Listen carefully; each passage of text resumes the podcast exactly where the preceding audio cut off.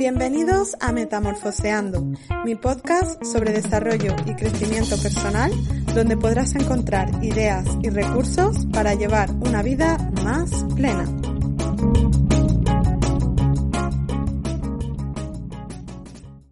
Hola, buenos días. En el episodio de hoy vamos a hablar de valores y para ello he invitado al podcast a David Alonso.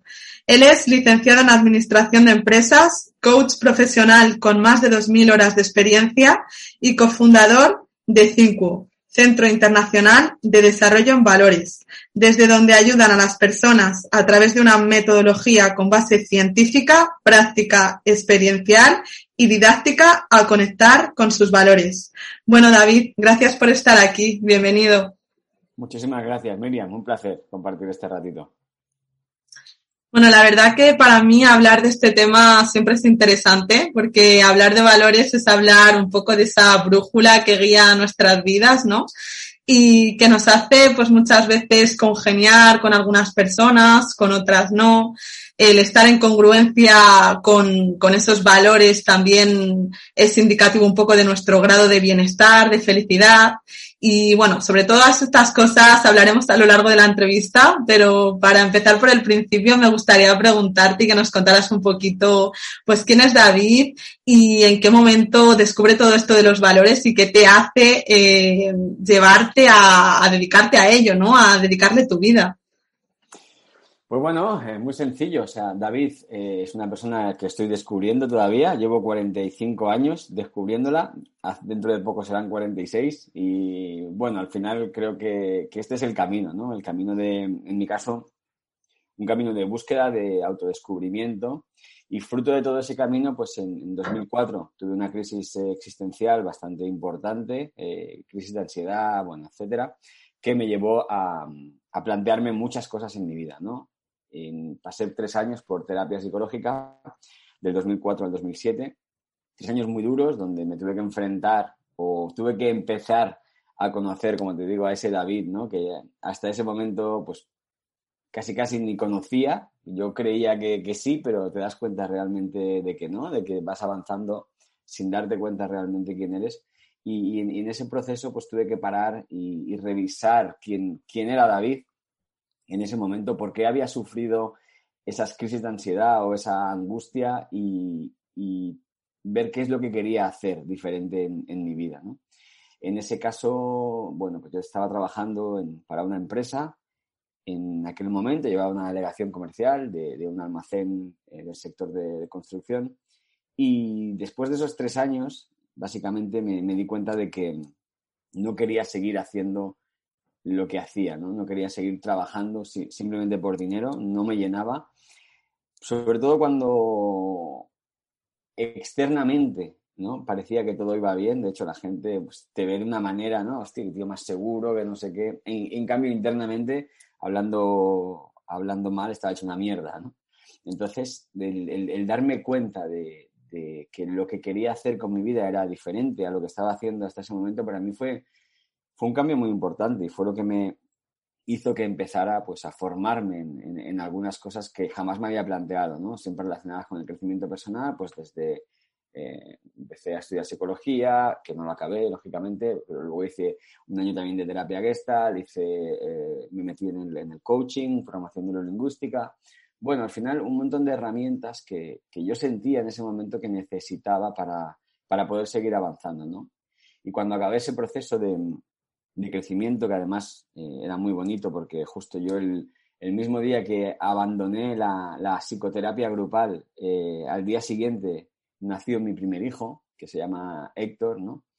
Fue como, yo, vale, yo esto ya no quiero seguir haciendo lo que hacía simplemente porque no quiero hacer otra cosa diferente, ¿no? Entonces, todo ese proceso de investigación, al final descubrí el coaching como una herramienta que conectaba mucho con quien yo creía que era, ¿no? Con quien, con quien yo era en ese momento, ¿no? En ayudar a las personas, pues a, transitar por esos estados como el que yo acababa de pasar, ¿no? Evidentemente lo mío era un estado un poquito más grave en el sentido de que necesitaba ayuda psicológica, pero sí que conectó mucho la, idea de, de esa parte pragmática que yo siempre me considero que he tenido, ¿no? Quiero esto, voy a conseguir esto, ¿no? Entonces, ¿qué tengo que hacer para, para conseguirlo?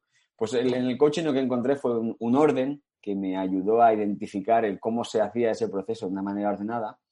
Y así empecé, empecé, decidí dejar la empresa en la que estaba en 2009, te hablo, sí, 2009 dejé la empresa en la que estaba y decidí empezar por mi cuenta dentro del mundo del coaching, muy enfocado en aquel momento en, coaching personal, ¿no? Que al final, como yo había pasado de un estado donde estaba sumido en un pozo tan profundo y alguien me había ayudado a salir, ¿no? En aquel caso era eh, un psicólogo, pues dije, jolín, qué bonito el poder ayudar a, a, que alguien salga de ese tipo de estados, ¿no? Por eso fue una de las causas por las que me empecé a formar en todo este mundo, fue precisamente eso, ¿no? Fue, oye, si yo puedo ayudar de alguna manera a que la gente salga de, ese estado en aquel momento, pues yo ayudaba a la gente, sobre todo en esas transiciones donde te sientes perdido, que llega un momento que lo ves todo, que no sabes hacia dónde tirar, ¿no? Te falta esa claridad mental, pues bueno, yo creo que tenía como, como una especie de don, dijésemos, ¿no? Para ayudar a las personas a, clarificar ese tipo de cosas, ¿no? Así que por eso, por eso empecé en el mundo del coaching como un loco en plena crisis económica, que la gente me decía que estaba loco, con un hijo de dos años, dejé mi trabajo muy bien pagado porque sentía que ya que no, no estaba alineado con quien yo realmente era en ese momento. Pues me alegra que digas esto porque yo pienso que al final siempre hay una historia detrás de cada persona y a medida que voy haciendo entrevistas me voy dando cuenta de que mm, esa evolución en casi todos pasa por muchas veces una crisis de identidad que te hace replantearte un poco tu vida y que lo que comentabas antes que me parecía muy interesante, la idea de éxito para otras personas no necesariamente es la misma que la tuya en, determinados momentos de tu vida, ¿no? Entonces, eh, qué importante desde aquí el tema de los valores y sobre todo mm, conceptualizarlo, porque siento que todos le damos una misma etiqueta a lo que es pues la justicia, la amistad, em, eh, de alguna manera nos sirve para nombrarlo y entenderlo, pero claro, mm, lo que para mí significa amistad o, o riqueza o mm, bienestar no necesariamente es eh, lo que es lo mismo que significa para otra persona, ¿no? Totalmente, ¿no? Y, en cuanto a lo que decías, yo creo que es fundamental hacernos esta pregunta que, no nos hacemos, ¿no? Y que nosotros en, las formaciones sí que insistimos en hacerla. La, aprendimos de, Simon Dolan, que es el que, el que en su día empezó este, toda esta parte de, investigación hace ya más de 35 años. Y la pregunta es, ¿qué, qué es el éxito para mí? ¿No? ¿Qué, cómo, sé yo que estoy teniendo éxito en mi vida? ¿no? y yo creo que para cada uno de nosotros esto es, es diferente. Es decir, para una persona pues, eh, el éxito tendrá que ver con una parte mejor más material, más económica, pero para otra persona a lo mejor el éxito tiene más que ver con una parte más de familia o para otra persona a lo mejor tiene más que ver con una parte más espiritual, de calma, etcétera, ¿no? Entonces, hacernos esta pregunta de qué es el éxito para mí, cómo sé yo que estoy teniendo éxito, y luego eh, los valores son el cómo queremos nosotros ir o avanzar hacia, éxito, hacia ese éxito, ¿no? Cuando hablamos de valores, yo, recuerdo sobre todo al principio que me, impactó mucho el, hecho de que cuando nos han, dentro de nuestras enseñanzas, ¿no? De, desde pequeños, de qué son los valores, parece como algo inamovible, como algo que está ahí, que no se puede tocar, ¿no? Y que esto es eh, blanco o negro, ¿no? Los valores son así y, te das cuenta y experimentas sobre todo con el tiempo de, precisamente es todo lo contrario, ¿no? Que los valores tienen que ver con ese cómo quiero hacer las cosas y evidentemente que esto es movible, o sea, no solo, no solo cambia mm, lo que entendemos por cada uno de los valores, cada uno de nosotros a lo largo del tiempo, sino que además lo que para ti es amistad, para mí probablemente no lo sea, sea otra cosa diferente. Quizás seguramente que tengamos connotaciones, por supuesto que sí, muy similares, pero en el fondo hay muchas cosas que para cada uno de nosotros dentro de la misma palabra eh, tenemos o ubicamos cosas diferentes, ¿no? Y esto normalmente es lo que cuando la gente se da cuenta de esto y, pasa, porque yo recuerdo eh, el caso de, hablando con mi socia, con Laura Moncho, una pareja, ella es experta en, especialista en coaching de parejas, hablaba con una pareja que estaba en un momento que necesitaban pues un, reafirmarse como pareja, ¿no? Y era curioso porque en los, para los dos la familia era el valor más importante, el valor fundamental. Sin embargo, cuando empezaron a hablar de lo que significaba la familia para cada uno de ellos, vieron que el concepto era tan diferente lo que ponían cada uno de ellos, a pesar de ser exactamente el, valor número uno, que decidieron separarse de manera amistosa, pero decidieron separarse, ¿no? Porque lo que para mí es familia, o la manera que yo tengo de entender la familia, tiene que ver con, con mis creencias, con, todo esto que yo he ido aprendiendo eh, a lo largo del tiempo, pero no necesariamente tiene que ser lo mismo para la otra persona si no lo hemos consensuado, ¿no? Por eso, cuando hablamos de relaciones, eh, no solo de pareja, relaciones de socios, etcétera, hablamos de, esos valores compartidos, ¿no? y tiene que ver también con ese cómo que te decía antes, ¿no? Con cómo quiero yo vivir en, en mi día a día, ¿no? Eso para nosotros son los valores, ¿no? Como tú has dicho, es esa brújula y al final la, palabra valor ya lo dice, ¿no? Un valor es algo a lo que damos valor, a lo que realmente damos valor. Y no solo cambia lo, que ponemos dentro de la palabra valor, sino que cambia la jerarquía de nuestros valores. No, siempre tenemos la misma jerarquía y depende mucho de nuestro momento vital.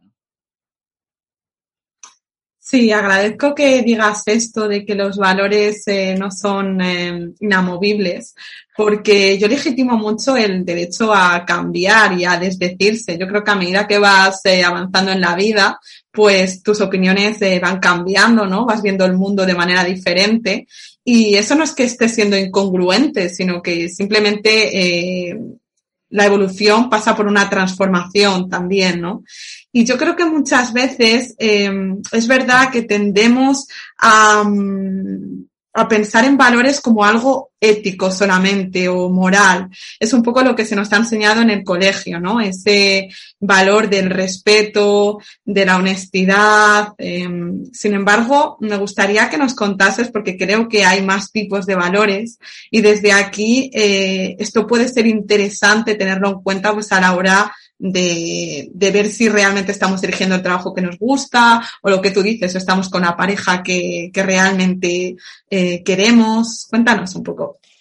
Sí, precisamente es que has dado en el clavo, es decir, al final es lo que nos encontramos normalmente, ¿no? Sobre todo en, la, en las escuelas. Yo tengo dos hijos y en, en, las asignaturas de 13 y 8 años y tienen una asignatura que es valores, ¿no? Pero no, no, no, no es valores realmente, sino valores éticos, valores éticos, ¿no? Y los valores éticos sociales son uno de los tres tipos de valores. Al final, en todo este proceso, como te digo, eh, Simon Dolan, cuando empezó a investigar en los años 70 ya, él empezó a analizar ¿no? cuántos tipos de valores había y si esto era, era real, que había diferentes tipos de valores que se podían categorizar. ¿no? Entonces, en base a ese estudio científico, él llegó a la conclusión de que sí, de que había, hay tres tipos de valores diferentes y que cualquier valor que se te ocurra, cualquier valor que, pienses eh, que existe, que al final un valor es una palabra, cualquiera de estos se puede categorizar en uno de esos tres ejes. ¿no? Como tú dices, precisamente, lógicamente, el valor ético-social los valores éticos sociales son uno de esos valores, ¿no? Y esos valores tienen que ver con las reglas del juego. Son lo, que tradicionalmente los que tenemos este tipo de, educación más cristiana, ¿no? Nos han inculcado que son valores. Eh, cuando nos hablan de valores, hasta ahora, al menos en, la escuela, solo, no solo nos hablan de valores éticos sociales, ¿no? El resto no son valores. Pues eh, no es cierto, ¿no? Todos son valores. Estos, evidentemente, son un tipo de valores que son los éticos sociales que tienen que ver con las reglas del juego, como tú has dicho, ¿no? Pues desde la honestidad, la amistad, la integridad, eh, todo esto que tiene que ver en, en la relación que yo tengo con otras personas, ¿no? en esas reglas del juego que llamamos. Esto sería un tipo de valores. ¿no? Pero hay otro tipo de valores que son los que llamamos valores emocionales o de desarrollo, que son esos valores que tienen que ver conmigo mismo, esos valores que tienen que ver con esa parte más emocional de mí como persona. ¿no? Y, por ejemplo, la salud es un valor que tiene que ver conmigo, es un valor emocional. La alegría, el optimismo, la iniciativa, eh, la diversión, todos estos son valores como nos, gusta a nosotros cuando lo explicamos, nos gusta decir que son valores que van de mí hacia mí. Es decir, que son aquellos valores que tienen más que ver con esa parte interior mía. Así como los éticos sociales tienen que ver con mi relación con los demás, los valores emocionales o de desarrollo tienen que ver conmigo. Con Y el tercer tipo de valores, que esto sí así que eh, nadie habla de ellos, ¿no? o al menos nadie habla de ellos como valores, son los valores económico-pragmáticos que son este tipo de valores que son los que nos ayudan a hacer lo que hay que hacer en el día a día, ¿no? Porque nos guste o no, hay una parte material en la que vivimos, que es este, este mundo tiene una parte material, ¿no? De, cosas que, hay que hacer si quieres que de alguna manera, pues, eh, tener también cierto orden y que te vaya bien en esa parte, ¿no? Valores, sobre todo, el que más llama la atención es el tener dinero, ¿no? Es el valor que más llama la atención como valor económico pragmático, pero hablaríamos aquí de valores como organización, como pragmatismo, ¿sabes? Todo eso que tiene que ver más con el, con el, como llamamos aquí, tocar de, con los pies en el suelo, ¿no? Entonces, en los estudios de Simon, de Simon Dolan, eh, pudo, pudo ver como que realmente cualquier valor se puede meter dentro de unos tres tipos, dentro de, uno de estos tres tipos de valores, y cuando las personas no tienen en cuenta a uno de estos tres tipos, mm, en el, nosotros en el modelo triaxial de los valores, que es como se llama el modelo, lo representamos en un dibujo de tres ejes, cuando hay uno de los ejes que no está presente, eso tiene unas consecuencias en, las personas a medio plazo, ¿no? Es decir, si yo no tengo presente en mi vida valores económicos pragmáticos, pues probablemente llegue un momento en, mi vida en que tenga ciertas dificultades, ¿no? Exactamente igual que si no tengo en cuenta valores éticos, voy a tener unas dificultades que a lo mejor tienen más que ver con las relaciones y si no tengo en cuenta valores emocionales, pues voy a tener también otro tipo de dificultades, ¿no? Entonces, eh, entender que tenemos tres tipos de valores, que cualquier valor que existe se puede categorizar en uno de estos tres ejes y que para tener un modelo triaxial de valores sostenible tenemos, tenemos que tener al, menos un poquito de cada uno de, estos tres tipos de valores, pues realmente eh, nos da cierta, cierto orden, cierta perspectiva y cierta tranquilidad. Sí, yo creo que esto es interesante porque muchas veces ocurre, ¿no? A lo mejor esa, ese modelo de madre dedicada, entregada a lo mejor a sus hijos, que tiene muy en cuenta eh, esa parte de valores eh, éticos o sociales volcada un poco hacia ello y sin embargo pues se descuida un poco a sí misma, ¿no? Que también es una parte importante a tener en cuenta ese valor emocional de, tus autocuidados, de tu autoestima o una persona, lo que tú dices, que a lo mejor esté muy enfocada en, el éxito, en los eh, pragmáticos y, y, no tenga en cuenta, pues por ejemplo en la empresa se me ocurre esto que imagino que sucede muchas veces, eh, el hecho de querer solamente cosechar beneficios económicos y desatender un poco esas otras causas sociales que muchas veces eh, desde ahí las empresas pueden ayudar a construir un mundo más justo o incluso darte cuenta de cuáles son mm, tus valores a la hora de trabajar te, te hace mm, identificar si estás en el sitio correcto, porque muchas veces estás trabajando en un lugar eh, que tiene unos valores contrarios a los tuyos, ¿no? Eso es, sobre todo a nivel, es decir, una cosa es a, nivel de valores individuales, ¿no? Porque valores individuales, pues yo puedo estar en una organización que tiene unos valores individuales y yo puedo tener otros valores individuales y, no pasa nada, ¿no? Pero esto es muy claro cuando hablamos de los modelos triaxiales, ¿no? Cuando vemos el modelo de valores eh, y, comparas, de hecho, eh, tenemos una herramienta de diagnóstico del liderazgo que se llama Leadership by Values, donde en la segunda fase lo que hacemos precisamente es eso, es comparar el modelo de valores de la empresa con el modelo de valores de la persona, ¿no? Y, en, algunas ocasiones hay unas, hay unas diferencias claras, es decir, hay personas que, quizás están en una organización y no se encuentran bien dentro de la organización porque el modelo de valores eh, que se está viviendo en el día a día de la empresa, ojo, no, no digo el que pone en la página web, que esto es otra cosa diferente, ¿eh? el modelo de la cultura de la organización, ¿no? los valores que realmente se están viviendo por parte de las personas que están en el día a día, si ese modelo es muy diferente a mi modelo, es decir, imagínate que yo estoy en una empresa eminentemente pragmática, ¿no? Que solo busca resultados y yo soy una persona súper emocional, ¿no? Súper de conexión conmigo, tal. Eh, es posible que yo sienta que no estoy encajando bien porque no se están teniendo en cuenta cosas que para mí son importantes y yo no puedo yo no puedo ir a la empresa con una careta y salir de la empresa y tener otra, ¿no? Sí que puedo, pero no es sostenible, ¿no?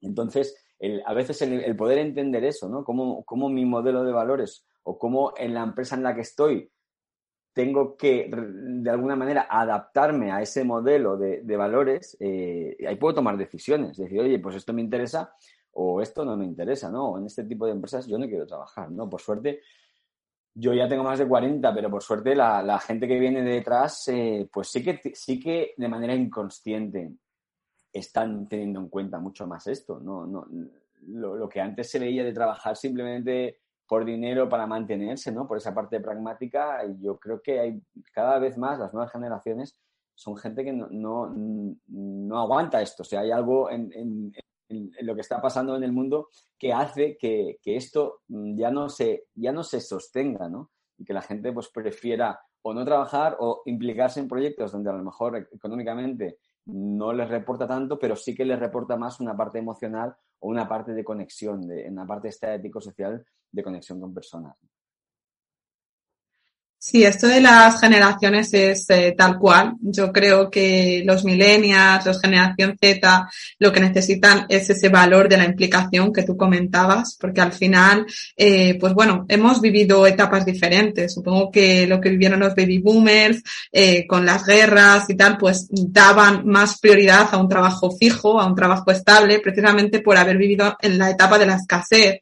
Sin embargo, nosotros eh, hoy en día, pues hemos visto que ese modelo incluso no funciona, que incluso siendo la generación mejor preparada, muchas veces las oportunidades son escasas y que quizá eh, tengamos que buscarnos, ¿no? Nosotros mismos el ser autodidactas, el aportar valor por encima de lo que ya está visto y, y, lo que tú dices, pues eso, ese, ese tema de la implicación.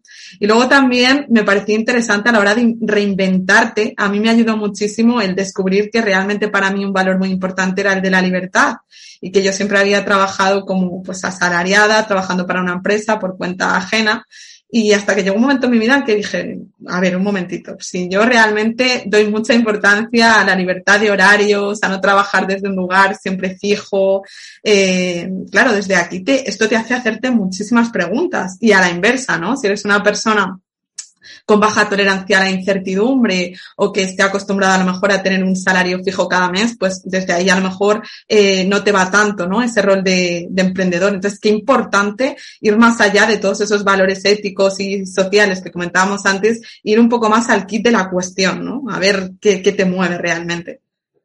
Sí, eso es, a descubrir, a descubrir qué es lo que realmente es importante para ti y ponerle porque no solo es la palabra, ¿no? A la palabra tenemos que ponerle realmente cosas específicas, es decir, la libertad, pero la libertad para Miriam es una cosa y la libertad para David, que para mí es mi valor fundamental también, seguramente sea otra cosa diferente. Seguramente coincidamos en algunos aspectos, ¿no?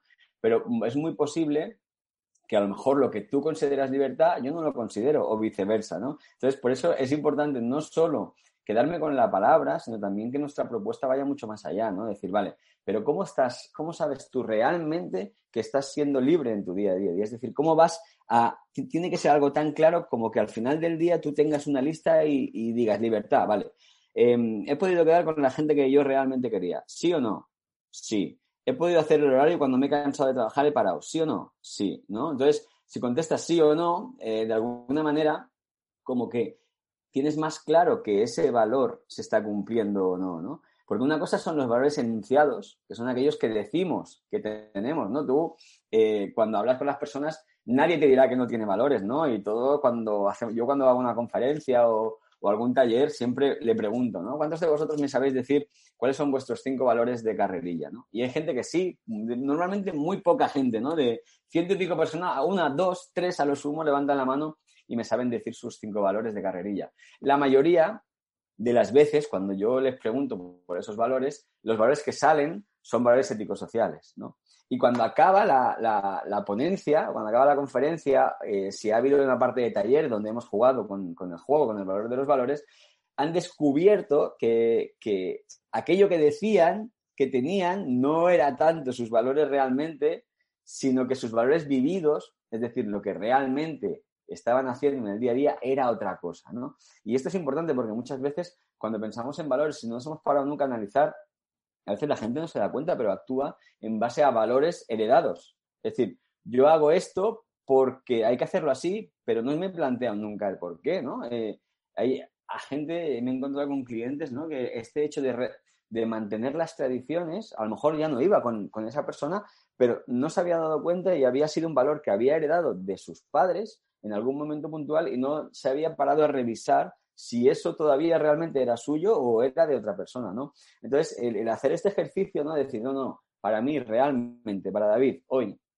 qué es lo realmente importante, ¿no? Y te vas dando cuenta cuando vas haciendo este ejercicio eh, con el tiempo que, que se va modificando y mucha, mucha gente se sorprende incluso porque la primera vez que hacen su, su ejercicio de a través del juego identificar sus valores, eh, siempre hay sorpresas, ¿no? Porque, ostras, yo no pensaba que esto fuera un valor o no pensaba que esto, pero realmente cuando acaban se quedan con cinco valores que realmente les mueven mucho. Y cuando vuelven a hacer este ejercicio, que a veces lo hacen poquito después, hacemos otro taller o otra formación o, lo que sea, o lo vuelven a hacer con el juego, al cabo de incluso dos, tres semanas, se han movido cosas. Han, han variado cosas. ¿Por qué? Porque el, primer punto es tomar conciencia. Una vez que tomo conciencia de lo realmente importante y voy trabajando sobre eso, lo que voy haciendo es refinar mi sistema de valores. llega un momento en que está tan refinado que hay alguna pequeña variación, pero ya es bastante estable con el tiempo, ¿no? Sobre todo a nivel de modelo. El modelo triaxial, según los estudios de Simon, acaba siendo muy estable en el tiempo. Y lo que pueden variar es que entran o salgan, al final suban o bajan a nivel de jerarquía, algunos valores, ¿no? Algunos nombres de valores que, son importantes por ese momento de, mi vida y que en otro momento estaba un poquito más abajo. Sí, eh, lo que tú dices, yo creo que a medida que vas avanzando en el tiempo, más o menos van quedando estables. Y en este sentido, eh, muchas veces, ¿cómo nos ayuda el jerarquizarlos a la hora de tomar decisiones? Porque supongo que muchas veces nos enfrentamos ¿no? a, ciertas eh, incógnitas que tocan o ponen en entredicho dos de nuestros valores principales. Y es como, bueno, ¿y, y a qué hago caso aquí ahora, no? Sí, eso eso puede, puede darse, es normal, o sea, dentro de dentro del día a día, ¿no? Cuando hablamos de, que trabajamos siempre con cinco valores, la gente me dice, hombre, pero si escojo cinco valores, claro, cuando lo pasamos al modelo triaxial hay desequilibrio, lógicamente, ¿no? Porque tú no puedes tener, si hay tres, si son cinco valores, siempre tiene que haber alguno o algunos, algunos hay más y otros hay menos, ¿no? Y, cuando, y hablando con Simon de esto, dices que la vida no es equilibrio, ¿no? La vida es la permanente, esa permanente búsqueda del equilibrio. De hecho, la, imagen que sale en la portada del juego es, es un león eh, haciendo malabares con los tres colores, ¿no? Con los que representamos el modelo, porque esto es la vida, ¿no? Es decir, hoy en, en, un momento de mi vida puntualmente tengo este valor que es más importante, pero me puede pasar eso que tú dices, es decir, tengo que tomar una decisión y a veces las decisiones que más cuestan suelen tener que ver con que hay un conflicto entre dos de mis valores. Tengo dos valores que son fundamentales para mí, dos que son como súper importantes o están entre mis cinco primeros y tengo que tomar una decisión donde para que mejore uno tiene que empeorar otro, ¿no? Entonces, claro, eso requiere de tener un nivel de conciencia o un nivel de trabajo con respecto a, esto de los valores importante y tener claro cuál es la jerarquía en este momento, ¿no? Porque igual para mí hoy la libertad es el número uno, pero no siempre ha sido la libertad el número uno, ¿no? Sí que eh, los cinco primeros son muy estables, pero pueden variar en, un momento dado. Entonces, hoy, por ejemplo, tomaría mis decisiones en base a eso, que me diera libertad, ¿no? Pero a lo mejor el día de mañana decido que la salud, eh, por el motivo que sea, sea el valor número uno y mis decisiones, para que sean más congruentes conmigo, tendrían que estar basadas en ese nuevo valor número uno, que es, que es la salud en ese momento, ¿no? Sí, esto se dan muchas circunstancias eh, cuando, por ejemplo, uno de tus valores principales es la familia, pero también eh, la novedad, por ejemplo, el cambio, el vivir nuevas experiencias, y a lo mejor te ofrecen un trabajo eh, en el que tienes que estar lejos, ¿no? De, tu familia y aquí, claro, es donde yo digo que dos de tus valores principales están chocando y ahí, mmm, qué importante también, pues eso, ver en ese momento concreto de tu vida qué pesa más también. Y luego mmm, comentabas una cosa interesante, que es el tema de que muchas veces nuestros valores eh, no nos hemos parado a revisarlos y, sino que los hemos un poco adoptado de, de, nuestras familias, de eso que se nos ha dicho. Creo que tiene mucho que ver también con el tema de la, de la moralidad y de la ética. Y ahora me di cuenta, y en este sentido me gustaría preguntarte, de qué importancia tienen los valores a la hora de, por ejemplo, en la opinión pública, cuando salen a reducir ciertos temas, ¿no? Y pues en política, en debate social. Y, y desde aquí hay muchos enfrentamientos Precisamente por eso, porque no nos damos cuenta de, de, algo que para ti es muy importante. Si para mí, por ejemplo, los animales son muy importantes, pues eh, no entenderé que mi vecino pues esté quejando todo el rato de, de, que el perro esté ladrando, ¿no? Sin embargo, a lo mejor, mmm, si para mí el amor a los animales no está en, en, las, en la cúspide de, de, esa pirámide, pues a lo mejor soy un poco más tolerante. Y desde aquí como que se hacen muchos juicios, ¿no? De, de valor. Totalmente, ¿no? Y no solo eso, sino que además cuando, cuando has comentado de los políticos, ¿no? De hecho, la, los políticos hablan mucho de valores, pero si te fijas, no, nunca le dan contenido al valor. Hablan del valor en sentido abstracto. ¿Por qué? Porque si, si, le empiezan a dar contenido al valor es donde hay discrepancias, ¿no? Si yo lo que quiero es ganar votos, yo evidentemente voy a hablar o puedo hablar de, de, la familia, ¿no? La familia como, como un valor fundamental, lógicamente, o la libertad, ¿no? La, pero claro, si yo entrara a, que cada uno realmente, cada partido político que define exactamente cuando habla de libertad, ¿qué quiere decir? ¿no? Porque ahí es donde seguramente ya no estaríamos de acuerdo, ¿no? Pero claro, utilizan los valores como algo genérico porque todos nos sentimos identificados con, con lógicamente, porque es lo que nos mueve. Tú hablas de familia a cualquier persona que le hables de familia, pues, oye, ¿cómo te, ¿quién te va a decir que no es importante la familia, no? Habrá algún grupo, pero es, minoritario, ¿no? Lo, que, lo curioso es eso, que no entran al trapo, utilizan los valores como un instrumento a su favor para, de alguna manera, que creamos que estamos hablando de lo mismo. Pero realmente, seguramente, como tú dices, no estamos hablando de lo mismo. Porque la libertad, en el caso que decías, ¿no? Eh, si hablo de libertad, ya que ha salido varias veces, ¿no? Eh, la libertad, eh, si yo tengo un animal que ladra por la noche, em, ¿cuál es la libertad? ¿La del que tiene el animal que ladra o, la del que no puede dormir? ¿No? Ahí está, ahí es donde se generan los, los conflictos, ¿no? Cuando entramos realmente a analizar qué significa ese valor. Y, muchos de nosotros nos pasa eso a las personas. Es decir, que eh, sí, creemos que estos son nuestros valores, pero oye, ¿te has parado realmente oye, a escribir? Escribir. ¿Cómo, saber, ¿Cómo vas a saber que estás cumpliendo con ese valor? ¿no? Porque si ese valor, es, o si los valores hemos dicho que es lo que nos da la brújula, lo que si los vivimos y somos congruentes con ellos es lo que va a hacer que nuestro camino, nuestro día a día sea placentero, si no he definido el cómo, hay algo que está fallando aquí, ¿no? Sí, yo creo que un ejemplo muy ilustrativo lo tenemos hoy en día con el tema del COVID, que está dividiendo muchos grupos también, ¿no? Pues por eh, el significado que cada uno le da, pues eso, al respeto de la mascarilla o no mascarilla, de juntarnos pues eh, dentro solamente en terrazas, de... No sé qué opinas tú, de todo esto, pero yo creo que es un ejemplo clarísimo de la importancia que damos cada uno a diferentes valores. Claro, totalmente. Y, además, en este caso, ¿no? cuando hablamos de algo que, está en juego la vida, porque hay, muchas personas que mueren, ¿no? Entonces, yo recuerdo que escuché no hace mucho a, una, a, persona que precisamente hablaba de los tres tipos de miedo que se estaban dando, ¿no? Con respecto al COVID y que, claro, si yo tengo un tipo de miedo y tú tienes otro, eso puede hacer que no nos entendamos, ¿no? Y básicamente la, esta persona hablaba de tres tipos de miedo. El primero, el miedo a la enfermedad y a lo que eso conlleva, que puede ser incluso la muerte, ¿no? Ese es un tipo de miedo. El segundo miedo, que puede ser el miedo económico, es decir, el miedo a perder mi empleo, a que me quede sin dinero, a que luego no pueda hacer, eh, pagar mis cosas, etcétera. Es el miedo a la pobreza, ¿no? Y el tercer miedo es el miedo a la libertad. El miedo a, perder mis libertades, ¿no? El no poder salir, el no poder moverme, el que me restrinjan por aquí. Es decir, eh, si esto nos lo hubiesen explicado de una manera más clara, ¿no? Con cualquier persona con la que hables de, de, este tema, puedes identificar que tiene uno de estos tres miedos, a no ser que, que sea alguien que no tenga ningún miedo, que, que, que, me extraña, ¿no? Pero entonces cuando tú entiendes el miedo que tiene la otra persona, es más fácil, es, es más fácil ponerte en su lugar, ¿no? Eh, hay gente que no entiende que uno pueda tener miedo a la libertad cuando lo que está en juego es la, es la vida pues bueno, pues a lo mejor para ti eh, tu miedo es el de la vida, pero a lo mejor el mío es el de la libertad, ¿no? Entonces, bueno, pues es eso. Fíjate que al final volvemos a hablar de valores, ¿no? Como, como libertad, como salud, etcétera.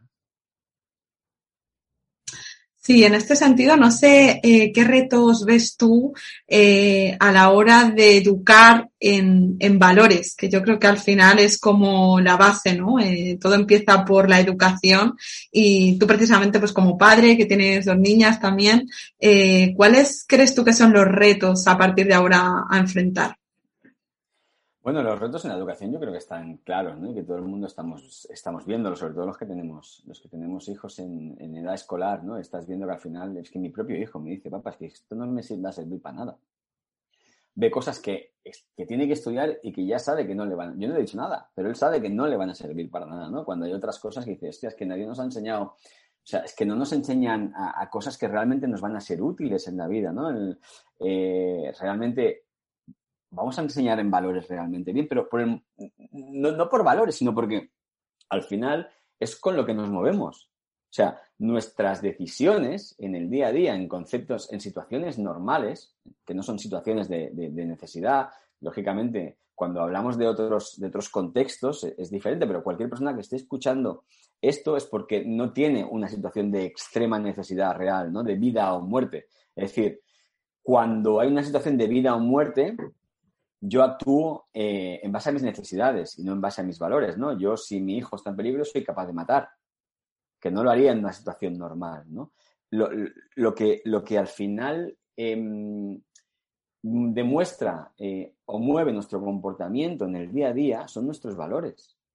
Es, es, decir, es saber qué es lo que realmente me importa a mí como persona. Eso es lo que me va a mover en mi día a día. Entonces, si, si yo no aprendo eso, si, tú solo me enseñas valores sociales, si, si tú no me enseñas a autogestionarme, autogestionarme yo como, como ser humano, o sea, vamos perdidísimos por la vida. Muchas de las crisis precisamente son eso. Si a ti te enseñaran desde pequeño a la autogestión, la autogestión emocional, eh, a, estar en contacto realmente contigo misma, contigo mismo, a, conocer qué es lo que de verdad importa, que te den herramientas que te, van a, que te vayan a ayudar luego realmente en, el día a día, que la gente sale de, una carrera universitaria y, se enfrenta, una de las decisiones es pedir una hipoteca y nadie la ha enseñado. O sea, nadie nos enseña a, cosas que realmente sí vamos a utilizar, ¿no? Entonces yo creo que esto pasa, el sistema educativo tiene que cambiar eh, sí, sí o sí, más que nada porque ya se está volviendo, se está volviendo insostenible y hasta ahora es decir, nosotros, pues los que tenemos mm, esta edad, más de 40, hemos tragado, pero es que los que están viniendo, o sea, yo no me había planteado lo que me ha, lo que me ha planteado mi hijo. Dice, papá, es que esto no me sirve para nada. ¿Y qué le dices? que, tiene razón, si es que no le puedes decir otra cosa. Si es que esto, vale, mm, lo siento, tío, te ha tocado esto, ¿no? Ya hay que hacer algo para que esto cambie, lógicamente, y para ayudarnos a tener cosas que realmente nos ayuden. Evidentemente que hay que tener una parte formativa, ¿no? De cultura general, de conocer algunas cosas, pero hay otras cosas que son absurdas. Y yo te digo una cosa, mis dos hijos tienen la suerte de que, o la suerte o no, de que eh, mentalmente son muy ágiles. Entonces, desde muy pequeños tienen, tienen una mente matemática, ¿no? Y desde muy pequeños les, les, les ha gustado mucho el cálculo mental. Yo te digo una cosa, desde que ellos empezaron a aprender eh, hacer multiplicaciones y sumas largas y restas en el cole, han perdido. Han perdido. Yo, mi hijo, mi, hijo de 8 años, él me venía con restas de, tres cifras y se las corrijo y digo, esto no, no, aquí no, esto no está bien, Axel. Eh, y le digo, a ver, si tú esto lo sabes hacer, yo se lo digo de cabeza y él de cabeza lo hace.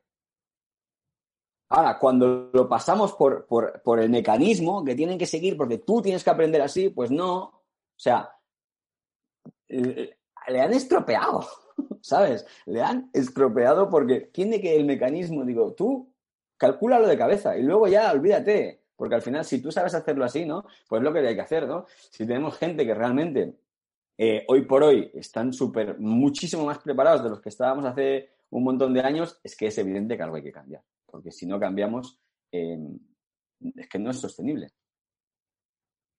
Sí, totalmente de acuerdo. Yo creo que esto tiene que ver mucho con las generaciones de las que hablábamos antes y que al final los niños de hoy en día pues son ya nativos digitales y a lo mejor pues eh, la manera de concentrarse o de aprender tenemos que darle una vuelta de tuerca porque no es la misma, ¿no? O sea, no entiendo nada del cerebro, pero seguramente su cerebro esté más adaptado para captar cierta información a través de unos canales que, que el sistema tradicional antiguo nuestro de los dictados y, y lo que tú dices, las sumas en, en, papel, ¿no? Así que bueno, yo creo que sí que es un poco ese el reto de la educación. Yo creo que al final, pues educar niños eh, sale mejor que intentar reconducir adultos. Así que yo creo que en ese sentido hay, hay un, un, reto. Y bueno, me parece la verdad que un bonito tema para acabar, pero no me gustaría despedirme sin que antes nos contaras un poco, David, pues eso, eh, qué hay detrás de ti, de todo lo que estás haciendo. Cuéntanos quién te inspira, qué estás, eh, en qué estás trabajando en este momento, dónde pueden encontrarte, seguirte. Cuéntanos. Bueno, pues como siempre, al final yo creo que esto es un camino de continuo aprendizaje, ¿no? Una vez que, das un paso, pues te encuentras que, te llega otro, que te llega otro diferente, que tienes nuevos retos y que tienes que seguir aprendiendo, ¿no? Y como tú has dicho, yo creo que ahora mismo, pues, por ejemplo, el tema educativo, ¿no? Es un tema en el que desde cinco todavía no hemos entrado en profundidad y, y hay una presión muy fuerte interna, ¿no? Por parte de personas. Nosotros eh, formamos a personas en valores, eh, desde profesionales del mundo del coaching, psicología, pero también a personas que quieren autoconocerse, descubrirse más, desde cinco.com. Y, hay una parte de, esa parte educativa, ¿no? Que yo creo que, que es el siguiente paso natural que, que, tiene que darse, ¿no? Porque es lo que tú has dicho. ¿eh? El, el, futuro está ahí y tenemos que de alguna manera eh, nosotros, que nuestro foco principal es el trabajo con valores, pues ese ayudar a que en las escuelas, en, en, en, sobre todo, ¿no? tengan como una metodología o algo que les ayude realmente a trabajar con valores, porque aquellas personas que lo están aplicando en escuelas, el resultado que están teniendo es espectacular, es decir, realmente hay, hay, hacen que los alumnos entiendan realmente qué es esto de los valores y cómo les va a ayudar en, en su vida, ¿no? Así que, bueno, cualquier persona que pueda, que quiera, que quiera, nos puede encontrar en cinco.com, en, en, Instagram, en Facebook. También estoy en Instagram yo como soy David Alonso García. Allí me podéis encontrar también. Y mi correo david para cualquier persona que, que quiera compartir. Eh, yo encantado de contestar. Genial, David. Pues nada, recogemos todas esas referencias que nos das. Te y nada, de verdad, darte las gracias por haber participado hoy aquí conmigo. Ha sido súper interesante. Yo seguiría también hablando contigo mucho más porque me, me, encanta este tema de los valores, pero, pero bueno, quizá en, en otro momento otra, otra charlita. Siempre serás bienvenido y, y de verdad, pues eso, muchísimas gracias y a vosotros gracias por estar ahí también un día más. Genial, muchísimas gracias Miriam y muchísimas gracias a todos. Un abrazo.